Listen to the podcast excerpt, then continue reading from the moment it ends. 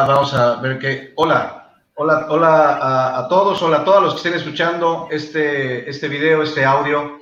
Eh, pues agradezco mucho. Estoy muy contento y de manteles largos porque tengo invitados muy buenos el día de hoy. Eh, desde España nos está, acompañando nos está acompañando Aarón, desde Argentina Max, y aquí desde México Liz y Sofía. Les agradezco muchísimo que hayan aceptado esta invitación a charlar un rato como maestros. Al final nos une la misma vocación, la misma pasión por, el aprendizaje de los niños. Y bueno, queremos hablar de los retos educativos de hoy. Hoy, eh, de por sí, eh, ser maestro eh, siempre ha sido un reto. O sea, siempre ha sido un reto. Tus alumnos te están retando todo el tiempo. El que aprende, el que no aprende, el que se porta bien, el que no se porta bien. Eso ha sido siempre. Y de por sí el maestro siempre ha tenido que salir adelante de una cuestión de presiones sociales, políticas, económicas. Eh, eh, tus jefes en la escuela, los gobiernos. Vaya, el maestro siempre ha sido una persona que se está todo el tiempo retando y que se tiene que estar renovando. Y por si esto fuera poco, ahora encima de todo nos ambientan una pandemia, ¿no? Entonces, si de por sí el maestro tenía retos que, de los cuales salir adelante y decir, a ver cómo le hago, pero yo tengo que lograr que este chico aprenda. Esa es, ese es mi, mi, gran pasión, es por lo que no duermo. Y hoy me ponen enfrente una pandemia y me ponen enfrente un reto nuevo. Creo que esto ha generado que los maestros tengamos que ir generando nuevas competencias que le llamamos hoy, nuevas habilidades, aprender nuevas cosas para poder seguir adelante con estos nuevos retos. Eh, me voy a permitir, Aarón, si, si nos quieres platicar allá, tú que llevas tanto tiempo haciendo esto de, de, las tecnologías, de poner nuevas herramientas a disposición de, de muchas personas, y gracias por hacerlo, eh, ¿cómo ves este tema de las competencias que debe tener un maestro el día de hoy? Eh, ahora, mira, en estos momentos aquí en España pues se ha visto pues eh, que hay que se necesita mucho pues eh, las competencias digitales, ¿no? parecía que todo el mundo sabía crear una plataforma, sabía enviar un correo, sabía cosas muy básicas, ¿no? Y luego cuando llega la hora de la verdad en la pandemia, pues nos hemos visto pues un poco todos saturados, incluso los que llevamos ya tiempo trabajando con las nuevas tecnologías. Al fin y al cabo, pues lo que demanda, ¿no? Ahora mismo en estos momentos la sociedad es un docente que además sea capaz de, intentar dar, dar una clase online que no es lo mismo que dar una clase presencial o semipresencial. Por ejemplo, cuando yo utilizaba el modelo Flip Classroom, al final eh, eh, haces dos tipos de clase, ¿no? El, apartado del antes, que lo hacen en casa, cuando ven el vídeo, entran a la web, eh, hacen el formulario, toman sus apuntes y esa información pues te llega a ti, ¿no? Como docente y luego en el aula pues utilizas esa información para intentar personalizar el aprendizaje. Ahora cambia todo distinto porque ahora es todo en casa no, hay, no está el, posterior, ¿no? El después, ¿no? Eh, el, el, estar en el aula y tú ya poder atender a todos los alumnos. Entonces, pues demanda ahora la sociedad, lo que demanda más es pues tener unas plataformas educativas eh, que sean lo primero que yo siempre, cuando me preguntan, ¿no? Eh, algunas empresas de estas de eh, multinacionales cuando me preguntan, ¿no? Oye, ¿qué, ¿qué, es lo que prefiero? Yo, mira, yo lo que quiero es algo que sea muy intuitivo para todos, porque no podemos tampoco eh, crearnos nosotros nuestra página web. Todos no tenemos la misma competencia digital a la hora de crear una página web. Entonces, sí podemos utilizar eh, plataformas ya creadas, como por ejemplo ahora en mi comunidad valenciana, en la comunidad valenciana aquí en España, pues tenemos eh, Mestre a Casa, que es como una plataforma como un Moodle, tenemos también lo que es Moodle, entonces ya te lo dan hecho y, con unas pocas formaciones que te puedan hacer online, pues lo vas sacando. Y sobre todo, eh, eh, plataformas donde tenga videoconferencias para los alumnos, donde tú puedas tener una videoconferencia con los alumnos. Yo lo que hago es, todas las semanas hacemos videoconferencias con los alumnos. Lo que, hemos hecho, lo que he hecho yo ha sido dividir eh, la clase, porque claro, tenía una clase de 25 alumnos y si tienes a 25 alumnos en una videoconferencia, pues sabes que 10 no van a estar atendiendo. Es, lógico, es normal, ¿no? Eh, el profe está aquí explicando, pero, pero yo voy a estar en otra cosa. Es, algo que, incluso a lo mejor nosotros de pequeños lo haríamos si nos tocara a nosotros. Entonces hemos decidido dividir las clases en, seis alumnos. O sea, cada día pues van seis y de esa forma eh, puedes atenderlos a todos y las dudas de todos y, puedes mandar el trabajo. Yo, si queréis, os puedo comentar Cómo, cómo, lo hago yo, o sea, cómo lo estamos haciendo yo. Nosotros en mi cole, en San José de Cluj Novelda, lo que estamos utilizando es la plataforma de Microsoft Teams. O sea, a la hora de comunicarnos con los alumnos. Tenemos la suerte de tener eh, Microsoft, entonces utilizamos Microsoft Teams, pero que también podríamos utilizar la de la que nos pone también la consellería ¿no? de educación de aquí de, de, mi comunidad, ¿no? que sería pues, un Moodle. Pero en este caso nos sentimos más cómodos en Microsoft Teams porque es, es una plataforma que es muy intuitiva. Al fin y al cabo, hacer un, programar una reunión en Microsoft Teams te puede llevar medio minuto y, mandar ahí los archivos, pues, pues lo mismo, medio minuto. Al final es subir y yo lo que hago es, lo primero que hago es eh, una presentación de contenidos, ahora como lo estamos haciendo. ¿Qué quiere decir? Pues lo que hacían ellos en casa, eh, el apartado como el modelo Flip, ellos lo que hacen es, si yo mando las tareas de los vídeos que yo creo educativos, ellos ven esos vídeos, crean ese formulario y tienen que tomar esos apuntes. Esos apuntes los tienen que hacer entre lunes y martes por la mañana y ver esos dos vídeos. ¿Por qué? Porque eh, al hacer esos formularios y esos apuntes, mandármelos a mí al correo, yo ya tengo una percepción de lo que saben mis alumnos. Por lo, por lo tanto, ya a, la hora de hacer la videoconferencia, yo ya más o menos sé si Pepito o Juanito necesitan más ayuda en este aspecto. Y como hacemos una videoconferencia con 6, 7 alumnos, pues entonces eh, viene genial, porque entonces te puedes centrar más en personalizar eh, ese aprendizaje online.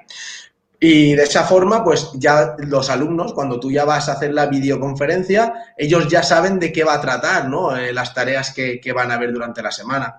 Porque yo lo que veía mucho, o lo que estaba viendo mucho, que claro, estamos eh, en un momento, es un momento nuevo, un momento de, eh, como digo yo, de excepción, ¿no? ¿no? No es una normalidad.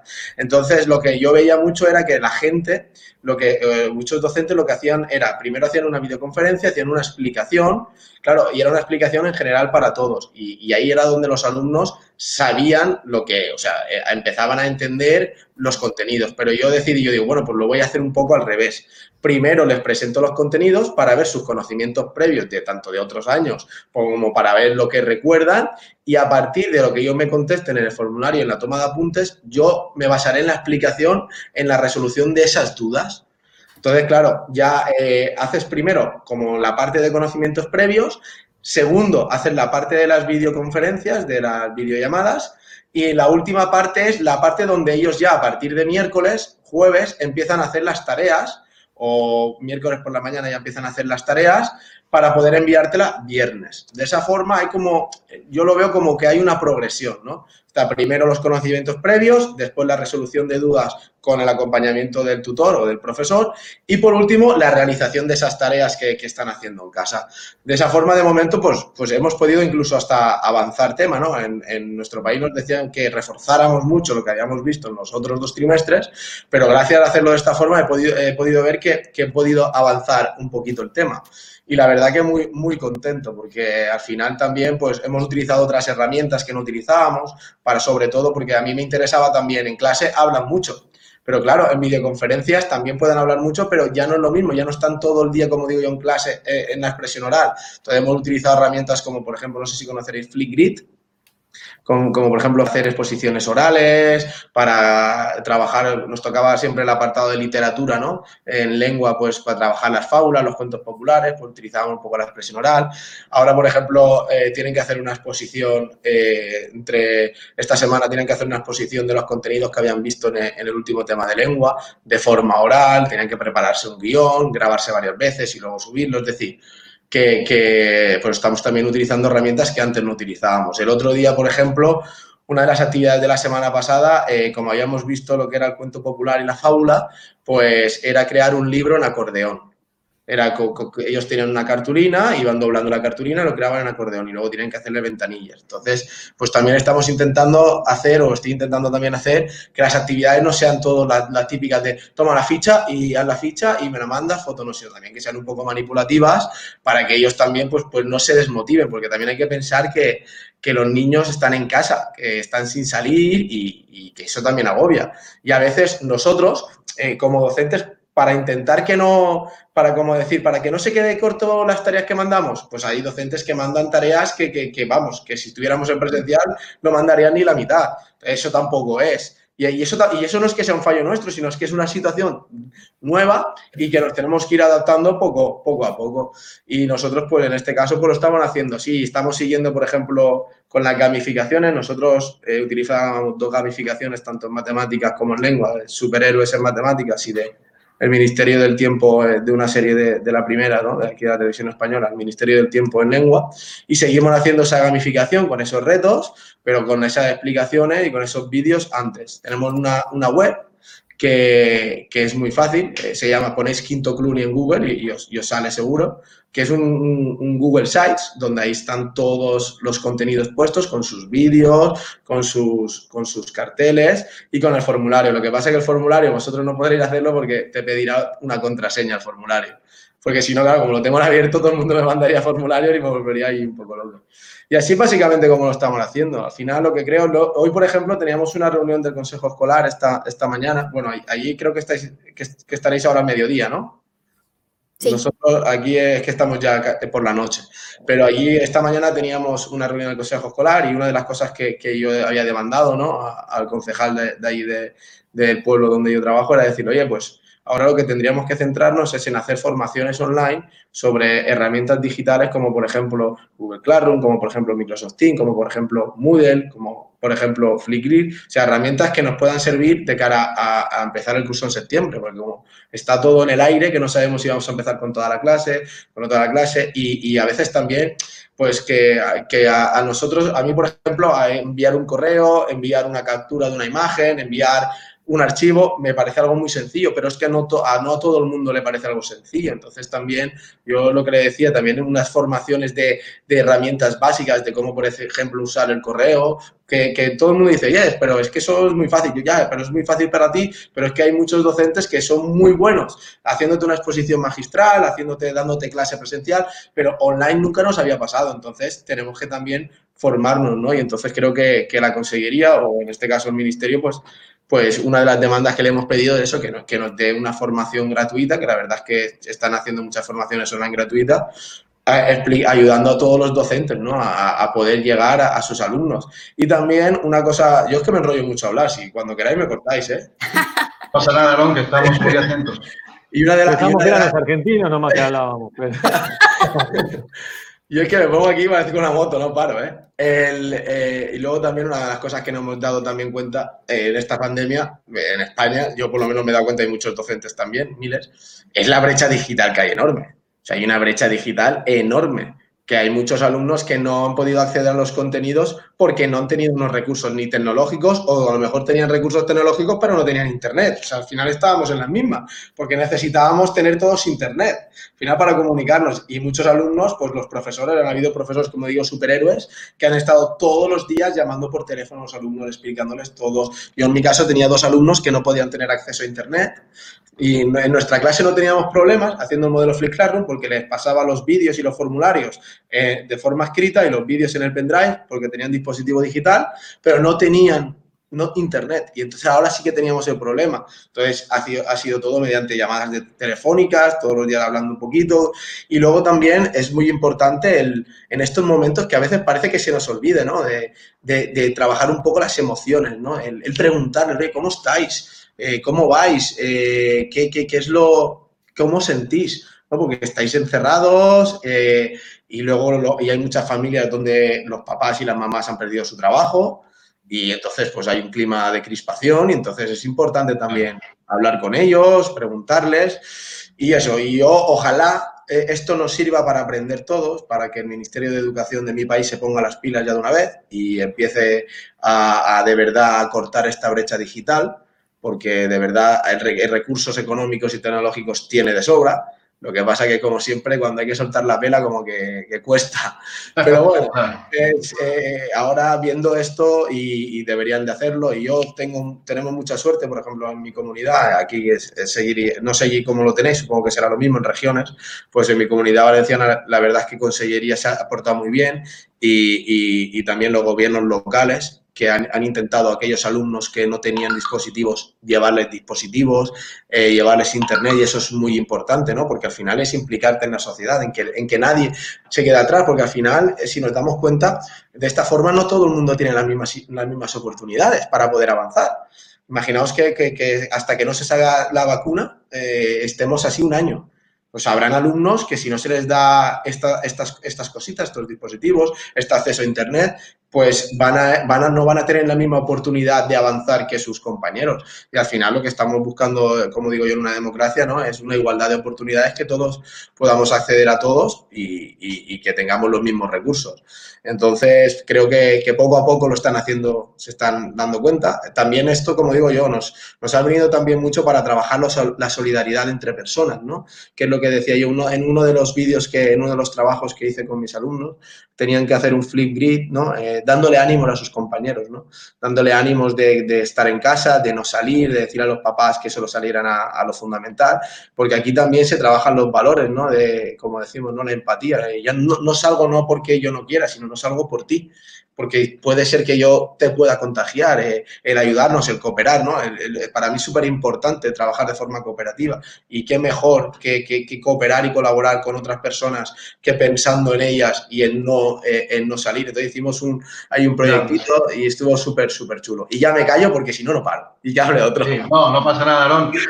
Resumiendo ahí un poco, Aarón ha hablado mucho de la enorme cantidad de herramientas que hay y la necesidad de que el maestro no solo conozca la variedad, sino que la sepa utilizar, para que entonces decida qué es lo que tiene que utilizar. Y una de las cosas que me, que me gustó mucho que, comentaron es que el maestro siempre ha tenido que ser el dueño del ambiente que él crea, del escenario que él crea para que se dé el aprendizaje. Esto de los manejos de los tiempos, cuando no estamos en presencial, es muy importante que el maestro lo pueda tener, porque entonces entre lo sincrónico y lo asincrónico, el maestro tiene que ser un malabarista del tiempo para saber cómo puede eh, seguir controlando ese escenario que hoy tiene a distancia.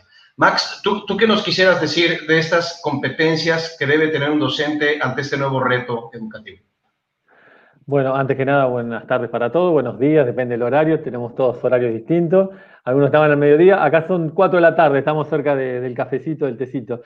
Eh, bueno, con respecto a las competencias digitales, sí, estamos en un escenario que tendría que haber sido progresivo, eh, por lo menos acá en Latinoamérica, que todos queríamos que llegue el momento en que eh, estemos en las plataformas, pero no de esta manera, por supuesto. Eh, y las competencias digitales o la alfabetización digital, como también se, se, lo llama, es que estemos, por supuesto, todos los docentes, en mi caso doy tecnología, por supuesto, tengo una ventaja con respecto a otros docentes, pero hay muchos docentes que dan matemáticas, prácticas de lenguaje, eh, distintas materias que están con un retraso en esa alfabetización digital. Y yo digo o describo este momento que fue como que la alfabetización digital era una pileta, ¿no? Y estábamos los que por ahí sabíamos algo y nadábamos eh, cómodamente, estaban los que hacían la plancha, algunos que mojaban los piecitos y otros que tenían pánico al agua, ¿no? Eso sería un poco para describir la alfabetización digital o, las competencias digitales. Y este virus o este momento lo que hizo fue todos al agua, así, adentro. Y algunos se agarraron del borde, algunos se agarraron de los que sabían nadar, y algunos pobres, no te digo que se ahogaron, pero estuvieron a punto.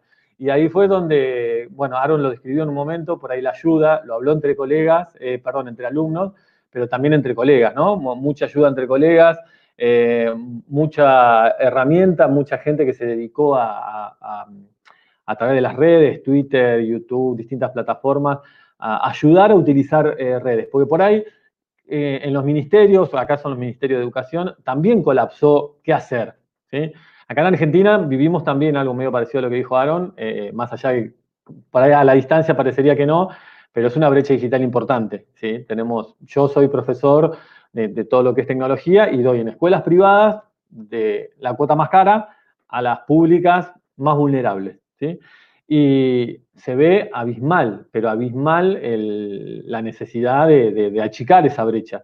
Eh, por ahí en las escuelas públicas siempre estaba él, es gratuita la escuela, eh, van a la escuela, el ámbito escolar, como lo decía Aaron, eh, o lo decías recién Luis, los escribías vos, el docente estaba en su, en su lugar y no necesitaba quizás competencias digitales porque tenía el libro, su pizarrón, su manual, su tiza y ya ahí el saber se trasladaba. Pero hoy los obliga a, primero a las competencias digitales que no las tienen, ¿no? En este ejemplo de la analogía de la pileta. Y no por voluntad, ¿no? Porque es un proceso, hay docentes que quizás tienen 50 años y no vivieron nada de lo que por ahí vivieron otros docentes que son más jóvenes, y tampoco acá las carreras, eh, en el momento de que están aprendiendo a ser docentes, están estudiando, había mucho en, conocer, no, no herramientas, porque herramientas por ahí a veces no es lo mismo saber una herramienta que saber usarla o saber cómo aplicarla o la pedagogía detrás de esa herramienta, ¿no? porque por ahí agarras un video tutorial y te dice, bueno, cómo usar, qué sé yo, Kahoot, cómo utilizar los formularios, más allá que le lleva mucho tiempo, que eso fue un poco la urgencia de todo esto, ¿no? Fue de golpe al otro día, teníamos que saber todos, ¿no? Eh, el problema es que tampoco están esas competencias digitales dándose en eh, las carreras de educación, no solo en el educando, ¿no? En el alumno, sino en las carreras de educación. Hay un proceso ahí bastante eh, pendiente acá que, por, cubrir, que es eso, ¿no? ayudar a los docentes a que tengan competencias digitales, para que no, no, hayan caído de golpe en la pileta, sino que todos tengan por lo menos un estilo, un crawl, una espalda, algo, que sepan nadar y moverse en, en, estas competencias y alfabetización digital. Eh, la brecha es muy importante acá y, y la brecha siempre la, la, marcamos de tres ángulos, yo por lo menos la marco de tres ángulos, que es el acceso, que es contundente, en Internet es básicamente, tendría que ser, a veces digo yo, un derecho, un derecho humano casi, porque hoy no, nos marca que eh, hay mucha diferencia social el que tiene y el que no tiene Internet. Después el dispositivo, que el dispositivo por ahí acá vivimos, que quizás hay gente que accede al dispositivo de una manera más fácil que eh, el acceso a Internet. Porque el acceso a Internet no es solo por el costo, que, que mensual y es caro acá en Argentina, eh, sino también por que no llega quizás a distintos lugares el acceso. El dispositivo quizás por ahí hacen un esfuerzo, el cumpleaños y demás, y terminan teniendo, no te digo computadoras, porque por ahí, eh, viste que ahora está el dispositivo eh, de mano, está reemplazando mucho a la computadora, y hoy toma relevancia más que nada eh, o, importancia ese dispositivo móvil, que también pasaba eso, ¿no? Otra, otra de las cosas, había un asterisco que decía, no, yo no tengo computadora, profe, ¿tenés, tenés un teléfono, tablet? Sí, entonces tenés una computadora. Entonces, enseñarle que tienen en, su mano un, ordenador de bolsillo, por decir una manera, chiquito, pero con casi todos los potenciales que puede tener una computadora. Es verdad que hay cosas más orgánicas, más cómodas, que puede tener un teclado, que ahí también, bueno, terminas explicando que a través del puerto le podés conectar un teclado y parece que se les abrió el mundo, tanto a los docentes como a los alumnos, ¿no? Porque no es solo a, los alumnos, los docentes te dicen, ¿en serio puedo conectarle un mouse al teléfono? Sí, podés conectarle un mouse al teléfono. ¿Y un teclado también? Sí, podés. Y bueno, descubren que su dispositivo, que por ahí lo tenían para redes sociales, ¿sí? o para que tengan espacio para las fotos, eh, en realidad era mucho más potente que lo que sabían. Entonces, bueno, todo eso es parte de ese proceso de alfabetización digital o competencias digitales que tienen que saber. Porque, por ejemplo, si en, este, en este ejemplo burdo que hice del teclado, del mouse, muchos docentes lo sabían, por ahí habrían eh, ahorrado mucho tiempo en, el armado de la clase, porque bien lo decía Aaron, eh, cuando pasó todo esto, el problema fue, bueno, acá por lo menos en Argentina fue 14 días y volvemos al aula, ¿sí? Tenemos un poco de contenidos y en 14 días estamos de vuelta en el aula.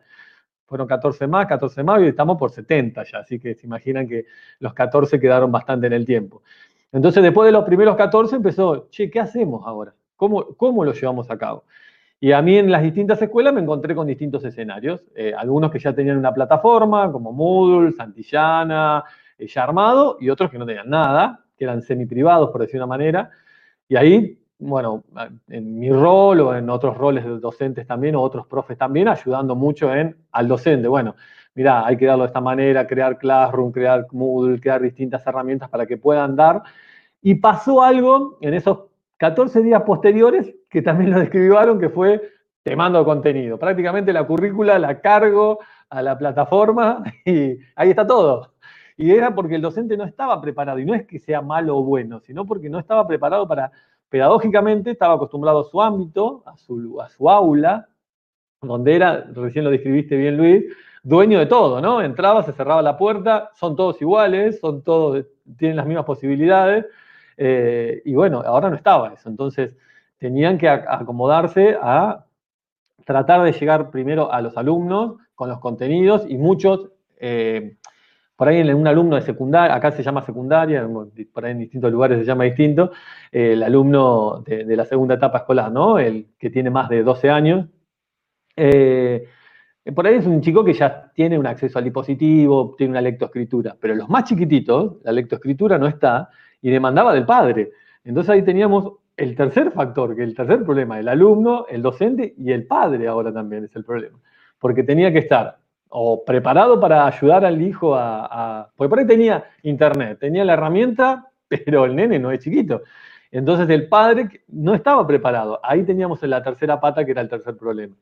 Entonces la lectoescritura en esos nenes era difícil trasladarlo con un texto, un PDF hermoso, bien armado, no sirve de nada. El padre tenía que ponerse detrás, y bien como lo escribió Aaron, hay problemas también laborales, ¿no? Detrás de esta pandemia, y por ahí está angustiado, está preocupado, o está trabajando y, no tenía los tiempos. Entonces había que llegar con otras modalidades. Y ahí es donde empezaron a encontrar o a descubrir eh, en distintas plataformas o distintas herramientas, ahí sí hablando de herramientas, cómo llegar. Eh, y ahí por ahí, bueno, creo que un poco la vedette es herramienta tipo Zoom, Meet y demás que nos permitió acercarnos vincularmente de una manera distinta, ver las caras, ver las expresiones, ver quién está del otro lado, que se animen a preguntar, porque a veces en lo textual no, no preguntan de la misma manera.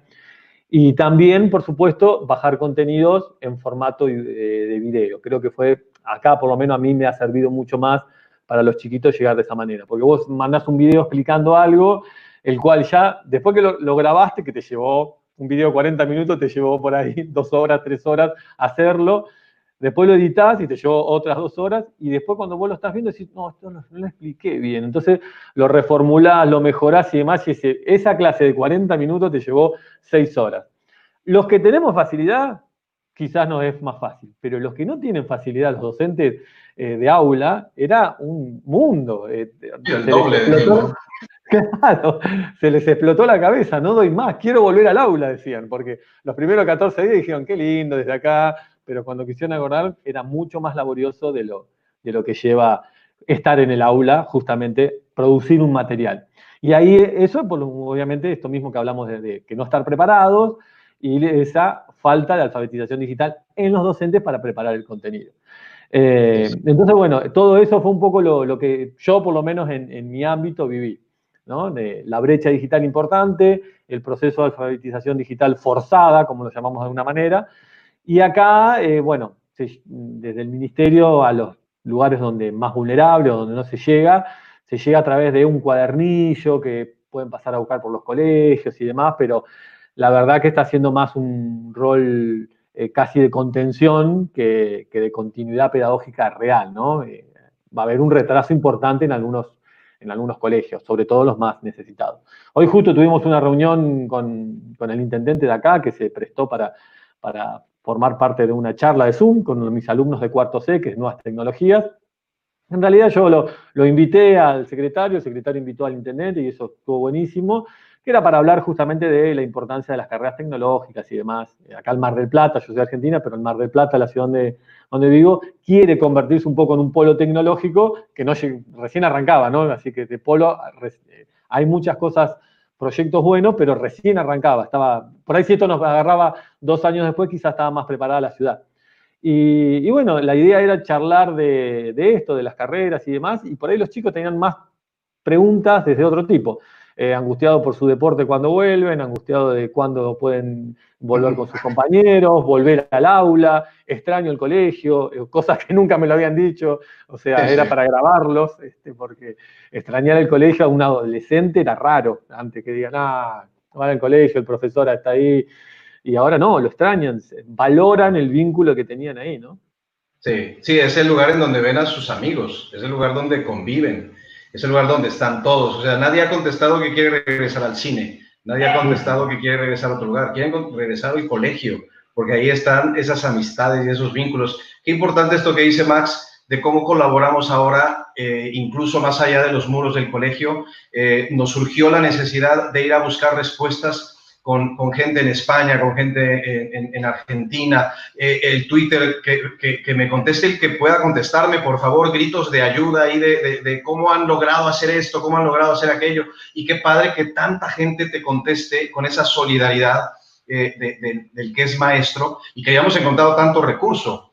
Eh, yo, yo, sé que Liz y Sofi se mueren por, por participar, entonces, a ver, Liz, este, platícanos tú algo y también si le quieres comentar algo a Max o, o alguna pregunta, algo y, también lo tuyo, adelante, por supuesto. bueno, de hecho sí tengo un par de preguntas, pero realmente nada más comentarles cómo había sido nuestro proceso. En el colegio teníamos, empezamos el, año pasado con, a trabajar con Google y a todos nos plantaron Chromebooks. Entonces, todo este trauma del que ustedes están hablando de que fuera así, nos lo aplicó el, el doctor Luis Fernando al inicio del año. Entonces, tuvimos esa crisis este, existencial para muchos de nuestros compañeros, también para todos, y implicó como, ¿cómo voy a trabajar con esto? Todo el tiempo mis alumnos tienen, o sea, fue todo como, todo este desbarajuste lo tuvimos a inicio de año, ¿no? Entonces, cosas desde sencillísimas como mandar un correo, eh, tomar screenshot, lo que comentaba justamente Aaron, eh, eso ya lo, o sea, como colegio lo pasamos a inicio de, de año. Entonces, y mis alumnos también ya tenían como que, ya estaban curtiditos en el asunto de, trabajar con cosas eh, em, de tecnológicas. Pero em, lo que sí para mí y para mis alumnos ha sido como esta temporada es que yo, digo, a instancias también de Sofi, empecé a meterme mucho más a herramientas digitales que ya venía utilizando, pero pues siempre es bueno como ampliar tu cartera de herramientas. Entonces estuve checando un montón y fue una gran, em, digo, fue una ventaja de tener de lo, esto de la pandemia, es que muchas herramientas se pusieron en modo gratis. Entonces, a lo mejor antes tenías que pagar el modo pro o tenías que hacer una, una, prueba de cinco días y ahorita de repente tenías un montón de recursos a tu disposición. Pues para mí fue como, como si, o sea, o sea, fue una gran oportunidad porque había muchas cosas que quería probar. Y la verdad, mis alumnos se postrar, o sea, se portaron muy buena onda porque tal cual fuimos como que todos conejillos de indias. Entonces probábamos una herramienta y feedback de que, oye, ¿te gustó te gustó, qué te gustó esta herramienta, que te facilitó, cuál te gustó más. Entonces, todos estos días han sido como mucho de, de ir un poquito más, de encontrar otras formas de poder replicar un, poco el ambiente de aprendizaje que teníamos en el salón, que efectivamente es, o sea, muchas veces mi salón está totalmente decorado y llegaban a una clase de tal y poníamos cierta música que iba con esa, o sea, la música, el soundtrack, todo era como con el tema. Y ahora tenemos que utilizar otras herramientas, ¿no? pero como docente también me ayudó mucho el darme cuenta en cierto momento que tenía que buscar, o sea, lo que comentaba Max, muchas veces no es el uso de la herramienta como tal, sino cuál es el fin de la herramienta. Entonces también fue un aprendizaje para mí, que a veces me enfocaba tanto en que saliera con esta herramienta y luego teníamos problemas de internet o algo que me frustraba un montón. Entonces, fue muy padre porque de alguna manera, lo comentaba la otra vez, fuimos aprendiendo a la par que mis alumnos, entonces yo iba creciendo, ellos iban creciendo y estábamos, alguno me comentaba, mis, es que esto me está frustrando, no te apures, a mí también. Entonces era como mucho juntos, entonces fue dentro de las este, competencias digitales que sí vamos a tirar un montón, pues también vamos creciendo en, humanidad, ¿no? En darnos cuenta de que si yo la estoy sufriendo, ellos también, y si estoy creciendo, pues ellos también. Y también ha sido muy padre esto que comenta acerca de compartir y encontrar como todo un claustro que te apoya. Por ejemplo, este, yo he estado este, checando el trabajo de Aaron porque yo también utilizo muchísimo lo de gamificación en el salón y me estaba costando mucho traducir eso, que yo utilizaba cosas tal cual como, em, como stickers para sus Chromebooks o les ponía puntos o eran calcomanías y como traducir eso a hacerlo de forma digital me ha costado muchísimo, como plantearlo, cómo lo puedo hacer, cómo puedo generar la misma emoción, te entren de la misma forma que como pasaba en el salón, porque lo decorábamos según el temático y había como que toda una mística alrededor de, de, un juego. Y ahorita me ha costado muchísimo hacerlo por medio de las, o sea, incluso teniendo plataformas, me ha costado un montón. Y, pero ha sido como muy padre eso de compartir. Y por otro lado, o sea, yo estoy como, como mis crisis generalmente son como ¿cómo puedo crecer esto? O así. Y luego me encuentro con profesores que eso la están sufriendo mucho en cuestiones de cómo me conecto, cómo tengo una videoconferencia. Mi mamá es docente también, lleva como 30 años de ser docente y siempre ha sido como, como ese es el interés que tienen hacia, sus, hacia los alumnos, pero justo se encuentra con lo mismo, con alumnos que la única forma de conectarse a Internet va a ser por medio de WhatsApp ¿no? O por medio de algún tipo de mensajería súper corta, donde, bueno, sí puedes poner varias cosas, pero no es lo mismo. Entonces, sí ha sido muy padre darme cuenta como maestros de 50, 60 años, con eso de que no querían, estaban un poco este, resistentes al cambio, pero aún así, em, verlos a ellos producir su propio material y ayudarles, porque también he tenido la bendición de encontrar como varios, como ayudar a varios maestros más grandes que yo ayudarles a encontrar las herramientas que a sus circunstancias les van a servir. Y ha sido muy padre porque ves cómo es un proceso que no termina, que probablemente cuando nosotros tengamos 50 años, 60 años, nos encontremos con un panorama educativo muy distinto al que tenemos ahorita, pero vamos a poder como pues enfrentarnos a él de forma exitosa, ¿no? Entonces, este, sí, básicamente ese es mi comentario. Estuvo muy padre escuchar a Aaron y a Max y ahorita Sofi. Claro, y ahorita hacemos más preguntas que no vienen de mí, vienen parte de Liz y de, Sofi, que me amenazaron este, tranquilamente y me dijeron, eh, queremos preguntarle cosas a Aaron y a Max. Y, yo como soy el anfitrión, pero no, pero no este, soy aquí el director de nada, pues adelante, van a poder preguntar lo que gusten. Sofi, platícanos un poquito tu, experiencia y si gustas preguntarle algo a Aaron y a Max. Gracias. Eh, pues primero, que, qué emoción tenerlos aquí juntos, porque siempre nos vemos en Twitter y nada más en Twitter. Es, es una experiencia distinta, ¿no? Poderlo compartir, ampliar más de la cantidad de palabras que nos permite Twitter. Eh, yo creo que, bueno, me gustaría retomar lo que han dicho Aaron y, Max eh, respecto, por ejemplo, a las habilidades digitales. En mi caso, que yo sí tengo niños pequeños, es muy importante las habilidades digitales de las personas que están con mis niños. Eso ha sido un, choque porque tú pudieras pensar que, que, todas tienen más o menos las mismas y realmente no.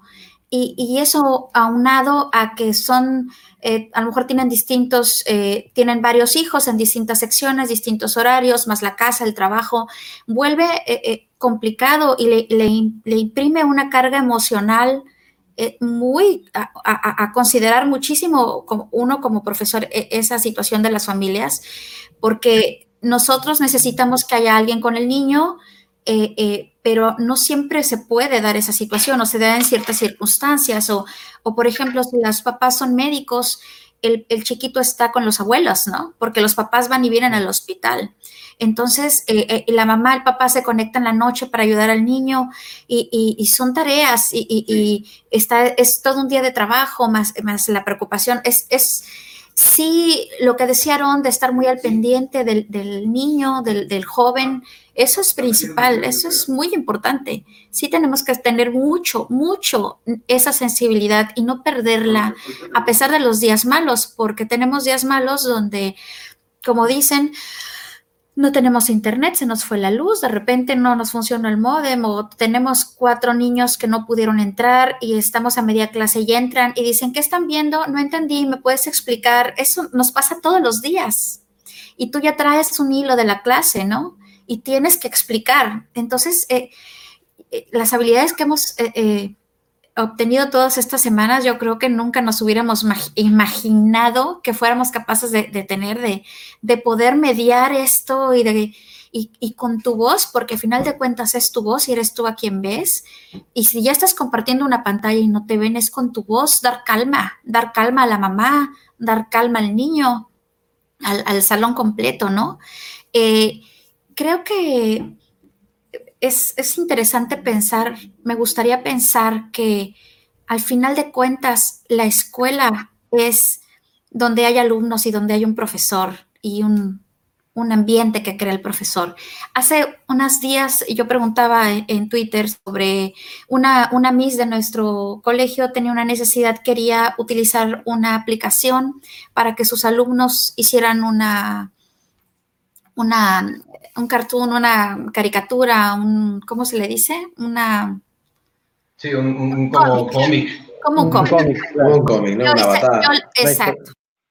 Pregunta en Twitter, etiquete a varias personas ah, y, bueno, hasta ahí se dio una situación ahí de alguien que se ofendió porque utilicé una palabra en inglés. Bueno, Aaron, y, me llamó mucho la atención que varias personas eh, me sugirieron, bueno, tal o cual, yo uso esta, la gente es súper amable, siempre que puede te ayuda y la verdad es que me llené de opciones. Pero cuando Aaron me contestó, Aaron me mandó una foto de una hoja de papel dividida en partes y me dijo, para mí fue un shock eso, yo lo, yo lo, quiero, lo quiero contar y exponer hoy porque fue un shock para mí porque a la primera persona que yo conocí en Twitter fue Aaron.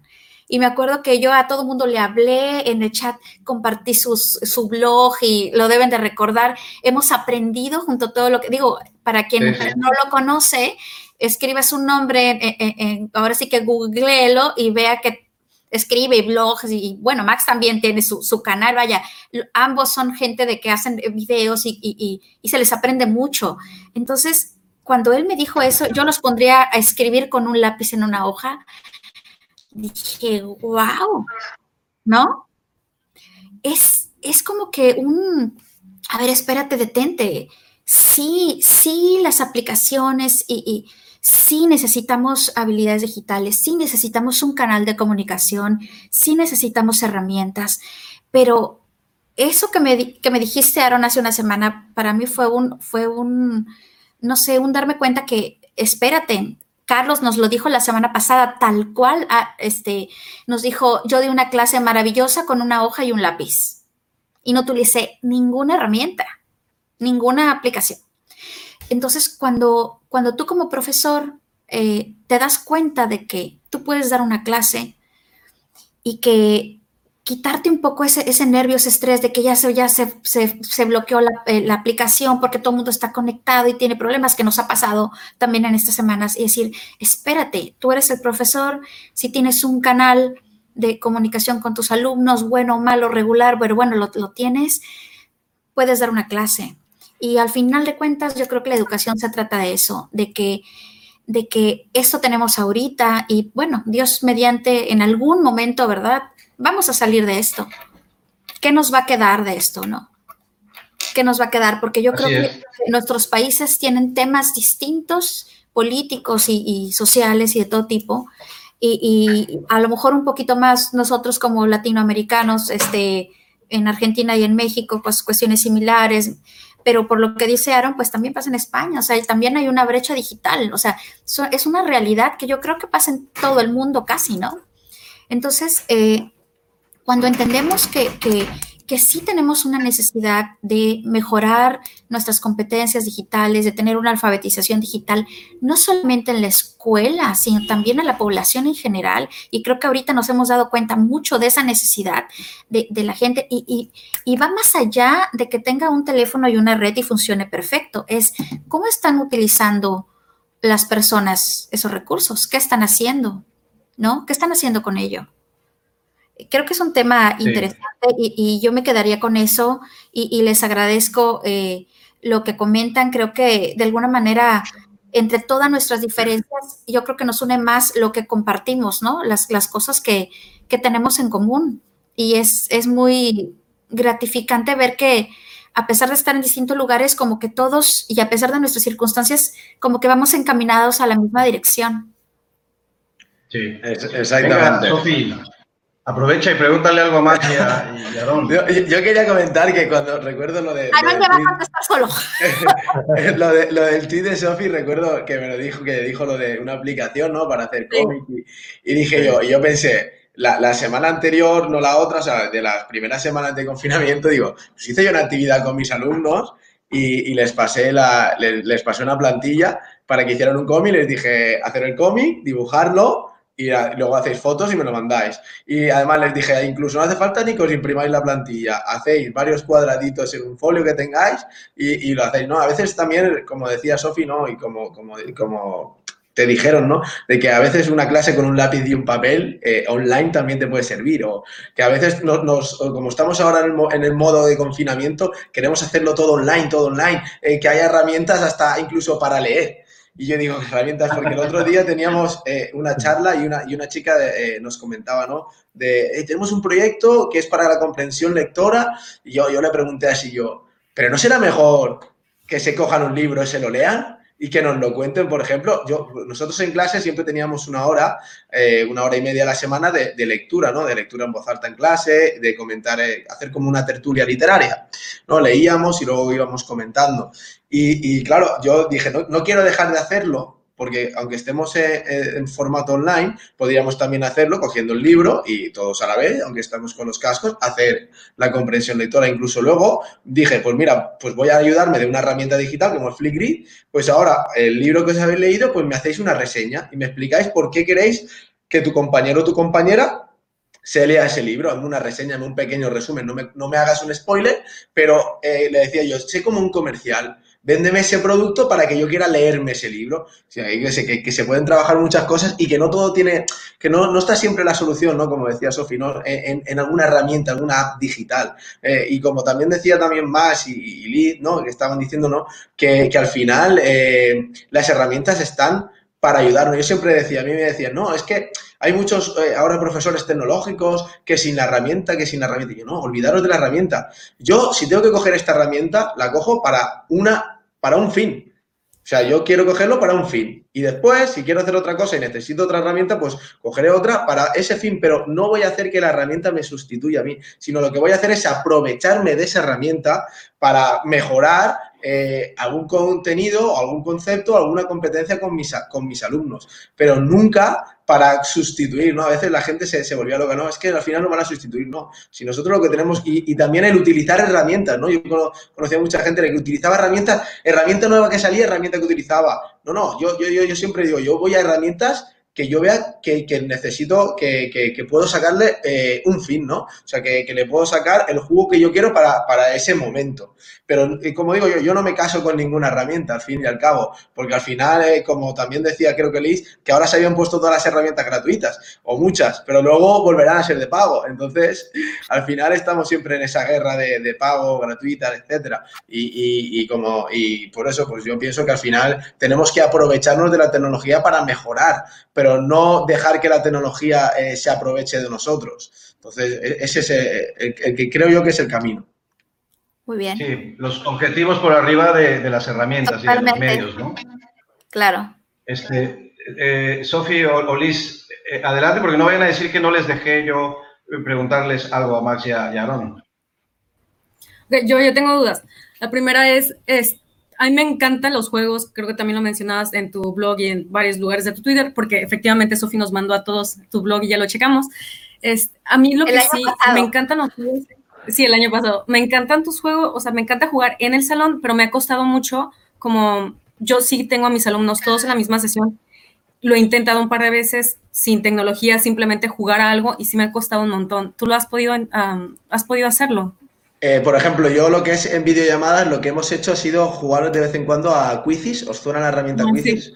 Lo que hacía era eh, eh, compartía mi pantalla con, con, lo de, con el código mm. y ellos eh, les explicaba antes o sea, a lo mejor estaba 10 minutos solo para explicarle a mis alumnos, abrir una ventana nueva, recordar que aunque abrís esa ventana, que estáis bajo, tenéis lo de Microsoft Teams para que, que no perdáis, que, que, para que veáis mi, mi pantalla, eh, y entonces ponían el código y jugábamos, hacíamos preguntas tipo test. Y luego lo que sí que hacíamos es, como en las gamificaciones, nosotros en las gamificaciones seguíamos con las fichas de los supermatierhéroes y de, la, y, de, y, del, y de esto y del Ministerio del Tiempo, pues ellos sí que iban imprimiéndosela y iban haciendo los retos y, siguen y, seguía, y seguían con, eh, completando, como digo yo, las misiones y seguían teniendo los retos, ¿no? Cada vez que me enviaban las, eh, como lo, las recompensas. Lo que pasa es que antes las recompensas eran, pues, que se podían hacer en el aula y ahora, pues, las recompensas lo que hacía era, pues, le mandaba como, como las tarjetitas que ellos ganaban en, en, en clase, pues se las enviaba por el correo, les decía, mira, ahí, la, ahí las tenéis, o incluso les decía, eh, o sea, les mandaba un audio. Muchas veces, cuando trabajaban muy bien, sabéis lo que, lo que hacían. ¿No, no, no os ha pasado a vosotros que, que de repente tenéis muchos trabajos que corregir, pero muchísimos, porque al final antes en clase, en presencial, pues lo hacías en general o en pequeños grupos. Entonces, sí. claro, lo, lo, que, lo que he hecho ahora es, he cogido la herramienta de grabadora de voz de, de Microsoft ah. Word y no, de, de, Microsoft que diga que te entra, me entraba en el ordenador y yo me grababa y pues le iba comentando a los alumnos, me grababa la voz y le iba comentando a los alumnos, oye, pues mira, en este ejercicio, en esta parte tienes que hacerlo así, sigue las indicaciones y al final también de esa forma me he dado cuenta que también estoy trabajando la competencia comunicativa, ¿no? Porque tienen que entenderme lo que les estoy diciendo en un audio. Y muchos padres incluso me mandaban un correo diciendo, oye, muchas gracias porque tú a lo mejor te contestas un correo y pues estás ahí una hoja escribiendo o, o media hoja, pero en el audio es todo como que no te dejas nada, lo, lo, lo, dices todo como quieres decirlo. Y hemos estado haciéndolo así. Y lo de las gamificaciones, pues como te digo. Y luego en, en online, lo que es en directo, pues yo te recomiendo, dependiendo de la edad que tienen. Los míos es que tienen 10 años, 11. Entonces, en quinto de primaria, pues el Quizis nos ha ido muy bien. Algunos estaban utilizando, yo sé de otros compañeros que utilizaban el Kahoot, que es exactamente lo mismo que el Quizis. Lo que pasa que a mí el Quizis, como, como utiliza eh, eh, memes, ¿no? Cada vez que contestan las preguntas, como que le les llega más, ¿no? Están más eh, en su onda, ¿no? Y, y, luego también Socrative, si son más mayores, hay ah, una herramienta que se llama Socrative, que también es súper sencillita y, y, si son más mayores y tienen además de un dispositivo digital, imagínate una tablet o un ordenador, tienen un móvil, pues pueden ir haciéndolo por el móvil. Eh, Socrative está muy bien, lo que pasa es que Socrative no la recomiendo para primaria porque la, la interfaz es como, muy fea, ¿no? Es como muy fea, entonces la, veo más... Es, una herramienta muy, muy práctica, ¿vale? Pero la veo más pues para educación secundaria, para universidad y más para primaria, pues veo más herramientas de, para hacer en videoconferencias, o pues, quizzes o, o incluso eh, Geniali, ¿conocéis Geniali?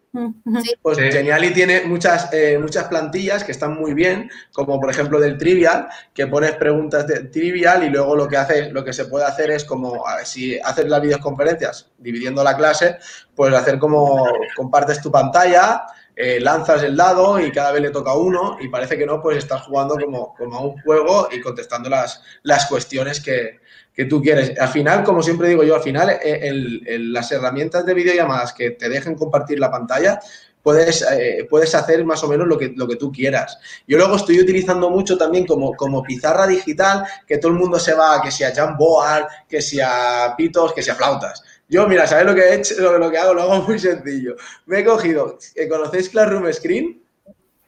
Ah, no. Pues el Classroom Screen os, ah, sí, sí, sí, sí os, recomiendo, ¿no? Es, totalmente gratuita. Eh, entráis en Classroom Screen, a ver si la tengo aquí, os la puedo. Creo que puedo compartir la pantalla, ¿no? Sí. Sí, eh, a ver si la tengo aquí. Cuando te da oportunidad de, dibujar, ¿no? Sí, te da, es que está súper bien. Ahora, es una pizarra colaborativa. Sí, exactamente. Eh, ¿Veis mi, ¿Veis mi pantalla? Espera, a ver, Classroom Screen. No. La voy a agregar, la voy a agregar. Ah, vale. Ahí, ahí sí. Ahora, entráis en Classroom Screen eh, y es que está súper bien, ¿no? Bueno, puedes poner la, imagen que tú quieras, ¿no? Te aparecen aquí diferentes imágenes, yo normalmente suelo poner la, verde. Puedes poner, puedes cambiar eh, el idioma, eh, vas a opciones y, te, cambias el idioma, puedes poner, pues yo en este caso pues pondría el español o incluso en mi comunidad, en mi comunidad se habla el valenciano, podría poner también el catalán. ¿vale? Y, está súper, súper, a ver si está aquí, español, Spanish, Spanish, Spanish, Spanish, aquí. Eh, y entonces, eh, vale, y ya te, aparece, ¿veis? Aquí ya pone fondo, nombre, pues lo, único que, pues tocas este de pizarra y, te, y, te, lo haces grande y al final pues te pones aquí a dibujar o a lo que tú necesites y si quieres escribirles algo pues tienes aquí el apartado de texto eh, tienes aquí un apartado, ¿ves? Aquí puedes escribir como si fuera un, procesador de texto, puedes poner temporizadores. Está la verdad que está súper bien y, no me he ido lo que es tanto a, herramientas como Jamboard y a otras herramientas. Luego también hay una... Sí, es muy parecido a Padlet y vas cerrando pestañas Incluso puedes poner tiempos, porque yo a veces hago, eh, hacemos muchas preguntas, ¿no? Venga, voy a poner una pregunta, pues voy a poner un temporizador. Venga, cuando se acabe el temporizador de los dos minutos, tenéis todos que haber escrito la respuesta y la compartís con los demás. Eh, yo qué sé, está, está muy bien, ¿no? Y, está, la verdad, genial. Y luego hay otra herramienta, que esto es, si tenéis Google Chrome, que, que yo también estoy utilizando cuando proyecto lo que es un PDF, que es como, se llama Web Paint. ¿Lo veis aquí arriba? En mi. Aquí, en mi flechita, ¿la veis? Mm, está tapada, pero sí. Está tapada por el. Vale, pues WebPaint. Es, ah, como, como, una, como una extensión de Google, entonces pues te deja, ¿no? Yo imagínate que estoy, por ejemplo, eh, imaginaos voy a ir a una de, pues voy a ir a una de, mis, de mis unidades didácticas, no sé, imaginaos, estoy en esta de aquí, ¿vale? Y, y quiero, pues, eh, centrarme en esto, pues toco la, extensión de WebPaint, toco aquí, pues y puedo ir pues pintando mi, o si necesito, por ejemplo, en uno de los apartados estamos viendo los polígonos, pues te da, te da, te da la posibilidad de hacer aquí un polígono y explicas pues sus partes. Pues está muy bien y es una extensión, es como una pizarra digital eh, pero en el documento que tú quieras o en la página web que tú quieras. Y, es que te una imagen de ese documento, ¿no? Sí, y luego, para, y luego tocas así y vas bajando y si quieres eliminarlo todo, pues puedes hacerlo de forma manual, con el borrador eh, vas borrando o directamente pues te vienes aquí y te limpia toda la pantalla. Y, la verdad que está súper bien. Eh, puedes bajar donde tú quieras eh, y vas, pues oye, pues mira, si esta semana tenían que hacer esta actividad, recordad pues que, las circunferencias secantes que son, mira, aquí tenemos tal, y, entonces pues te vas cogiendo el color que quieres, eh, vas pintando, dices, pues mira, aquí tenemos secantes, etcétera. está muy bien y luego pues para salir sales de aquí y, ya está. Y, y se llama WebPaint y la, la he empezado a utilizar ahora un par de de semanitas y, vamos, súper, súper contento porque al final utilizo Classroom Screen y luego cuando estoy con un documento, el documento que yo luego les envío a ellos para trabajar las tareas de, lo que hemos hecho, lo que hemos explicado en la videoconferencia y en el vídeo de clase, pues nos viene bien porque pues va subrayándolo a la vez y, es algo que es una extensión de, Chrome y, que, que como, como digo yo, al final yo siempre me voy por lo gratuito. Soy un poco tacaño para, para esas cosas. Pero bien, bien. Y, nos, pregunta, nos pregunta alguien aquí en, el chat si pueden repetir la extensión del Classroom Screen. Eh, mira, eh, si tú pones Classroom Screen es la primera que te sale. Y la de dibujar sobre el PDF eh, se llama WebPaint. WebPaint. Es que no, no sé si puedo, te lo voy a escribir en el chat privado que tenemos aquí porque no puedo escribir en los comentarios. Te escribo los enlaces de los dos y diles que luego si quieres los, cuelgas para, para que lo vean. Eh, WebPaint, extensión de Google y, luego eh, Classroom Screen, que Classroom Screen, como te digo, es poner Classroom Screen, la primera que te sale, totalmente gratuita. Hay una parte que si queréis se puede donar algo al creador, que es un chico que es de Holanda, pero que yo siempre he utilizado la parte gratuita y es que te sobra, pero vamos, tienes todas las, eh, tienes todas las herramientas para utilizar de forma gratuita.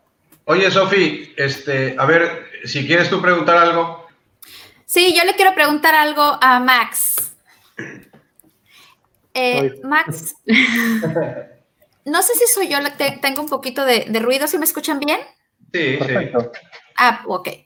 Eh, bueno, yo también doy eh, tecnologías. Hace, yo creo que estoy en el colegio desde hace como cuatro años y no sé, no sé, yo quisiera preguntarte tu experiencia allá en Argentina. Eh, acá, por ejemplo, la clase de tecnologías estaba planeada como una capacitación de, TICS, separada de las otras, lo que, de las otras materias y como que los niños entraban a, clase de cómputo y era clase de cómputo, ¿no? Independientemente de lo demás.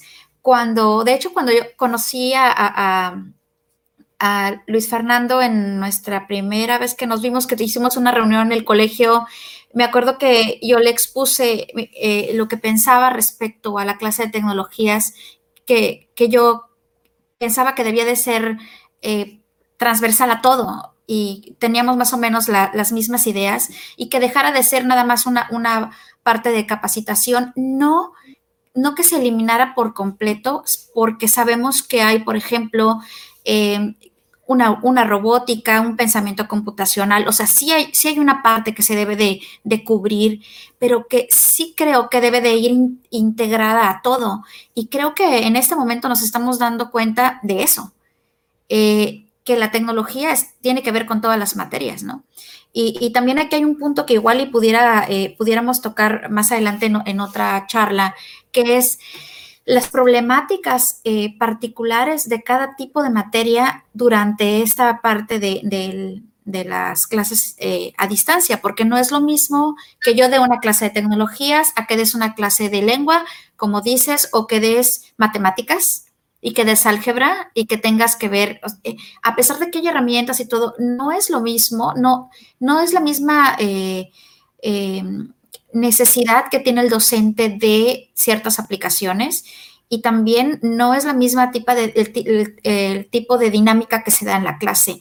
Entonces, sí, sí habría que como que ponerle atención a eso, pero lo que yo le quería preguntar a Max es, ustedes allá, Max, en su país, la clase de tecnología es eh, forzosa para todos los colegios como plan de educación que, viene del, gobierno?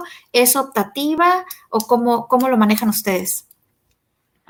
Bueno, acá eh, dijiste algo que es importante, que es el tema de cómo se, se la ve a la materia, ¿no?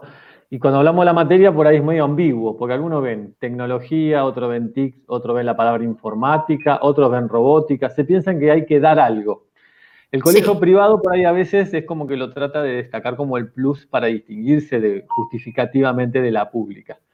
Y la pública no tiene. Hoy tenemos un retraso importante en la incorporación de la materia, llámelas como la quiere llamar. Para mí tendría que ser algo general, alfabetización digital y punto.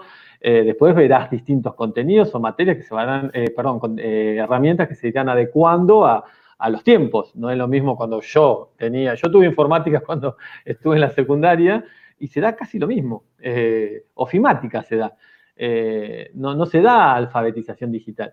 Y hoy en, la primaria no hay materia. O sea, es, más, dentro de la currícula está lo que se llama el módulo TIC, que es como para que cada docente trate de incorporar la tecnología en su materia, transversalmente, ¿no? En matemática, en práctica de lenguaje y demás. Pero nos encontramos con que tienen eh, como la necesidad de hacerlo porque te lo dice la currícula, pero no saben tampoco. Volvemos a lo que por ahí iniciamos la charla. Y tampoco es medio obligatorio, no es que decir eso hay una evaluación de, un proyecto o algo, sino como que la tienen que utilizar. Me encuentro con docentes que hacen cosas que son fantásticas en las escuelas públicas y hay otros que las computadoras están arrumbadas en un costado. Acá nosotros en Argentina se, se vivió, bueno, como todos los países latinoamericanos, bueno, creo que en todos los países las políticas a veces son de veredas opuestas y, eso lo trasladan a la educación, que es algo malo para mí, porque en realidad la educación tendría que ser algo por arriba de, las banderas políticas, porque tendría que ser algo como la, soberanía, por decir una manera, la educación tiene que ser un punto en común, con mismos planes y, que se apoyen. Entonces, por ahí acá se, se hizo durante un tiempo, no en el último gobierno anterior, sino en el anterior, eh, que tengan dispositivos. Pero no había en las materias una, perdón, en, la currícula eh, un contenido. O sea, las computadoras estaban en los colegios y estaba el docente que quería y que podía, y el docente que dijo, yo no tengo ninguna obligación ni la uso. Entonces falta el contenido como materia, sobre todo en el nivel primario. En el secundario lo encontrás recién en, en cuarto año de la secundaria, en NTICS se llama acá la materia, que justo yo la doy, eh, recién en cuarto año de secundaria. Te imaginas que ese chico le faltan dos años y ya se va a la facultad. Y yo me encuentro con que en algunas escuelas eh, privadas y públicas, eh, perdón, en privadas de distinto rango, la dan a la materia como un plus, ¿no? Como les decía anteriormente. Entonces, después está medio libre. Me pasa a mí me dicen, ¿qué querés dar? Y yo digo, bueno, yo daría esto. Y eso para mí es un golazo porque trato de dar lo que considero que hay que dar, ¿no? Que es más alfabetizarlos y prepararlos, no dar ofimática. Ofimática es parte de que conozcan ciertas herramientas y demás. Y me encuentro con chicos que por ahí le estoy dando dentro de TICS o, tecnología o informática, como lo quieran llamar, contenidos más avanzados que los que le doy a los de cuarto. porque los de cuarto están tan atrasados porque no tuvieron todo ese proceso eh, previo y saben más, o sea, están más preparados. Y no es porque, ah, nacieron antes, eh, o, están incluidos antes en, esto de, nativos digitales, que a veces ser nativo digital ya se creen que tienen que saber tecnología, y los chicos vos les preguntás si te saben manejar las redes sociales de arriba, son muy intuitivos. lo que tiene el, joven con la tecnología, que digo yo, es, es muy intuitivo, porque ya la toquetearon todo, no tienen miedo. Ellos saben que si qué sé yo, hacen un montón de cosas en el teléfono, cuando mucho tendrán que instalar la aplicación de vuelta. El adulto ya es como que dice, no, a ver si lo rompo. ¿viste? Como que ya tiene un miedo, como que voy a romper el dispositivo y no sirve más, es obsoleto y se encuentra con que el hijo le dice, ah, no lo toqueteé, dejá, y no le da, bolilla como llama acá. Eh, entonces me encuentro con eso, ¿no? Que, que, recién en cuarto año de la secundaria está como obligatoria la materia. En primaria no está. Está el módulo TICS, pero ya te digo, es algo que va más de la voluntad de los docentes que como plan. Y recién el año pasado se modificaron los núcleos de aprendizaje prioritario, que se llaman acá los NAP, que se puso que la programación y la robótica eran, iban eh, a, pasar a ser a partir de este año obligatorias. Y justo pasó todo esto, así que imagínate cómo está todo este, medio en, veremos, ¿no? Pero se están dando esos avances así como tratando de con planes, que es la palabra correcta. No porque dice, no, estructuralmente la modificamos, no está todavía, falta. Que creo que esto es lo que todos decimos, quizás esto traiga una oportunidad. Claro, debe de. Ojalá esperemos que sí. sea lo que todos digan, che, mirá qué importante que era que estén al, final, tenían razón los que decían que tenía, bueno, esperemos que pase, esperemos que suceda. Y como te decía anteriormente, se repartieron en un, momento muchos dispositivos, pasó eso y, o sea, estaban los que los usaban y los que no. En el gobierno del último, sin nombrar porque no, es una cuestión política, se hicieron unos planes de programación y robótica, pero sin entrega de dispositivos. Entonces, era como que las veredas opuestas, porque nadie quería ser el otro, por decir de una manera.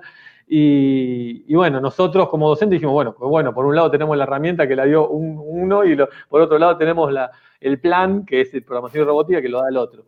Y nos encontramos muchas veces cuando llegamos a las escuelas públicas con carros de computadora llenos de polvillo, pero literal, eh, hay fotos que estaban cerrados y, están por allá las computadoras. Y vos subías y era, pero tierra de nadie, parecían esos saltillos de película donde había tierra, bueno, igual. Y otros lugares que sí que se estaban utilizando, pero es porque falta en la primaria la materia o, que esté bajado. Para mí, para mí el mundo ideal hoy, el mundo ideal hoy, ¿no? Porque esta es una discusión que a veces me surge con otros, que es hoy tendría que haber facilitadores digitales en los colegios, para que le permitan articular al alumno y al docente con la tecnología. Porque si no le dicen, sí, en el módulo TIC tiene que estar, ahí está, está bajado, ya está, yo ya lo puse, como no sé.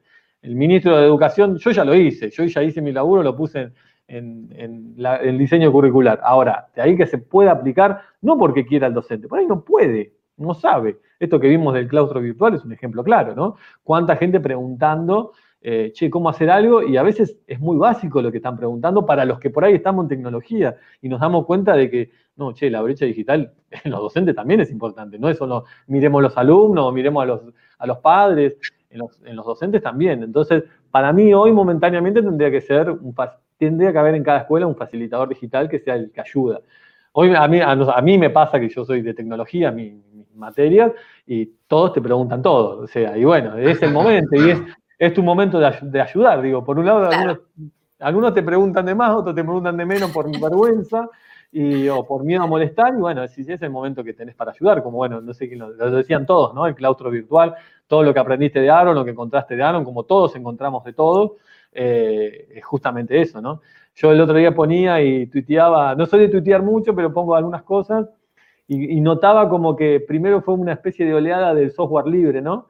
Después tuvo esta oleada del hardware libre con el Arduino y todo lo que se tiene con la robótica. Y estaba notando con esto como una especie de conocimiento libre, que como que ahora todos comparten el conocimiento. Era muy raro encontrar a un profesor o a un docente o un alumno, perdón, un alumno no, eh, profesor, volcarse a, una red social a contar lo que él sabe. Era muy raro, eh, era como que estaban los tutoriales que encontraba de gente que se ponía a hacer tutoriales de, herramientas. Yo, de hecho, mi canal lo hice el año pasado recién, pero lo hice con el fin, pues yo encontraba muchos canales que te decían qué herramientas usar y no cómo usarlas. Que hay una gran diferencia. Es como decir, sí, mira, para llegar a España tomate un Boeing 7. Sí, ya, buenísimo. ¿Quién sabe pilotearlo? me subo y empiezo a tocar palanca y me la pongo de, contra la torre control. Este, pero yo veía que me faltaba eso, entonces eh, primero empecé a hacer los contenidos para, eh, es más, muy direccionado, le hablaba directamente a, los alumnos de mis colegios y después dije, no, pero por ahí le puede servir a otro, no le voy a hablar tan puntual. Entonces los hago más ambiguos, o sea, el contenido explicado para eso. Entonces, eh, eso, volviendo a la pregunta, por ahí me fue un poquito por las ramas. No, está perfecto. No, no está todavía y esperemos que esté. Es más, yo formo parte de, bueno, el municipio de acá de Mar del Plata, doy unos talleres de programación y robótica el año pasado, este año están truncos y, más, te están esperando la presencialidad para retomarlos. Y yo le dije, pero podemos retomarlo. Y, pero si no tienen los kits. Pero el pensamiento computacional y la programación no es solamente tocar un kit. Sí, es verdad que el nene, cuando lo ve, el entusiasmo es terrible, es enorme, eh, terminan con recelo otros profes que por ahí están enseñando matemáticas y yo les estoy enseñando y este viene con dos robotitos y se lleva toda la atención y parece que es Iron Man porque es un superhéroe, no. Pero bueno, se puede dar pensamiento computacional, programación, hasta incluso la robótica y simuladores, todo, Pero bueno, les cuesta entender a las autoridades también un poco eso, decir, che, se puede, les cuesta, porque no están preparados tampoco ellos, y no, no, ellos lo estaban dando como una continuidad, un plan, o como la novedad, che, mira, en tal lado están dando robótica, y demos robótica.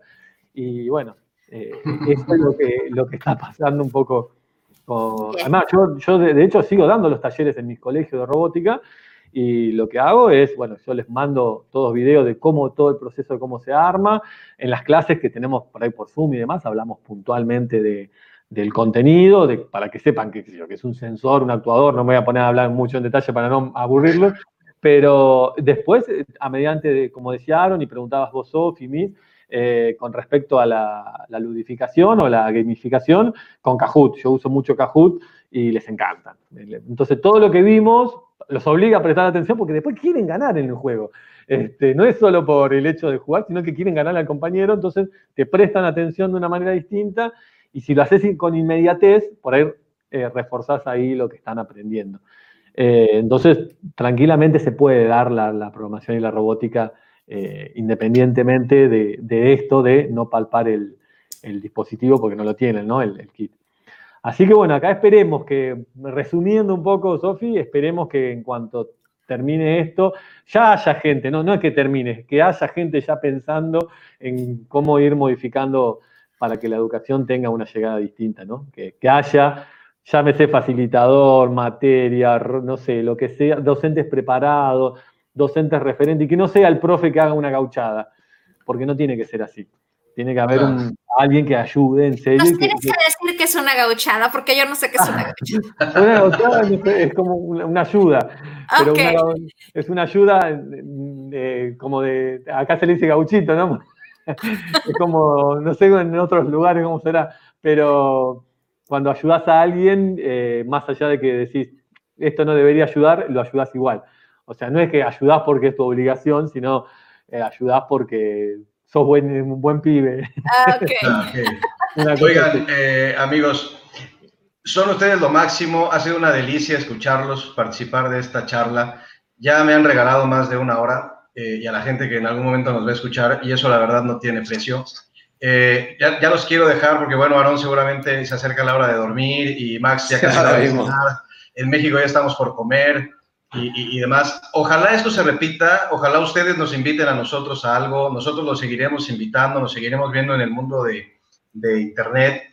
Yo nada más quiero decirle a la gente que nos está escuchando en algún momento eh, este video o, por audio, que sigan a Aarón en sus, en sus redes, que sigan a Max, que sigan a Liz, a Sofía. Es gente súper talentosa, es gente súper generosa, que siempre va a tener algo que aportar algo que regalar y, que de verdad estamos tratando de hacer este tipo de cosas en, bien de nuestros alumnos.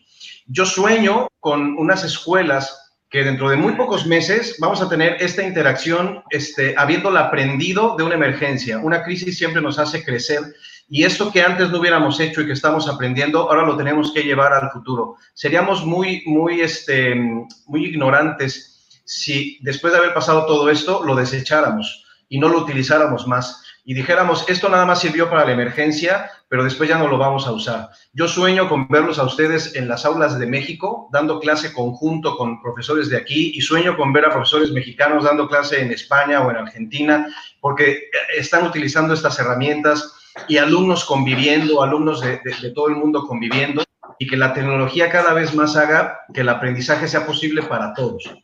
Y en algún momento los invitaré a otro a otra charla en donde quisiera platicar cómo la tecnología y el arte son esas cosas que realmente ahorita van a llevar a que la educación llegue a todos, absolutamente a todos los, los alumnos. Y no nada más me refiero a regiones, sino alumnos que tienen una mayor capacidad o una menor capacidad. Si hay algo que realmente nos hace eh, sentirnos a todos seres humanos, es el arte y también la, la, la tecnología hoy que el mundo está viviendo tantas cosas de violencia, de guerra, de, muchísimas cosas, es desde la escuela, desde donde se puede realmente cambiar la sociedad, es desde la escuela donde se puede realmente cambiar este tipo de cosas. Y gente como ustedes, de verdad que lo está logrando.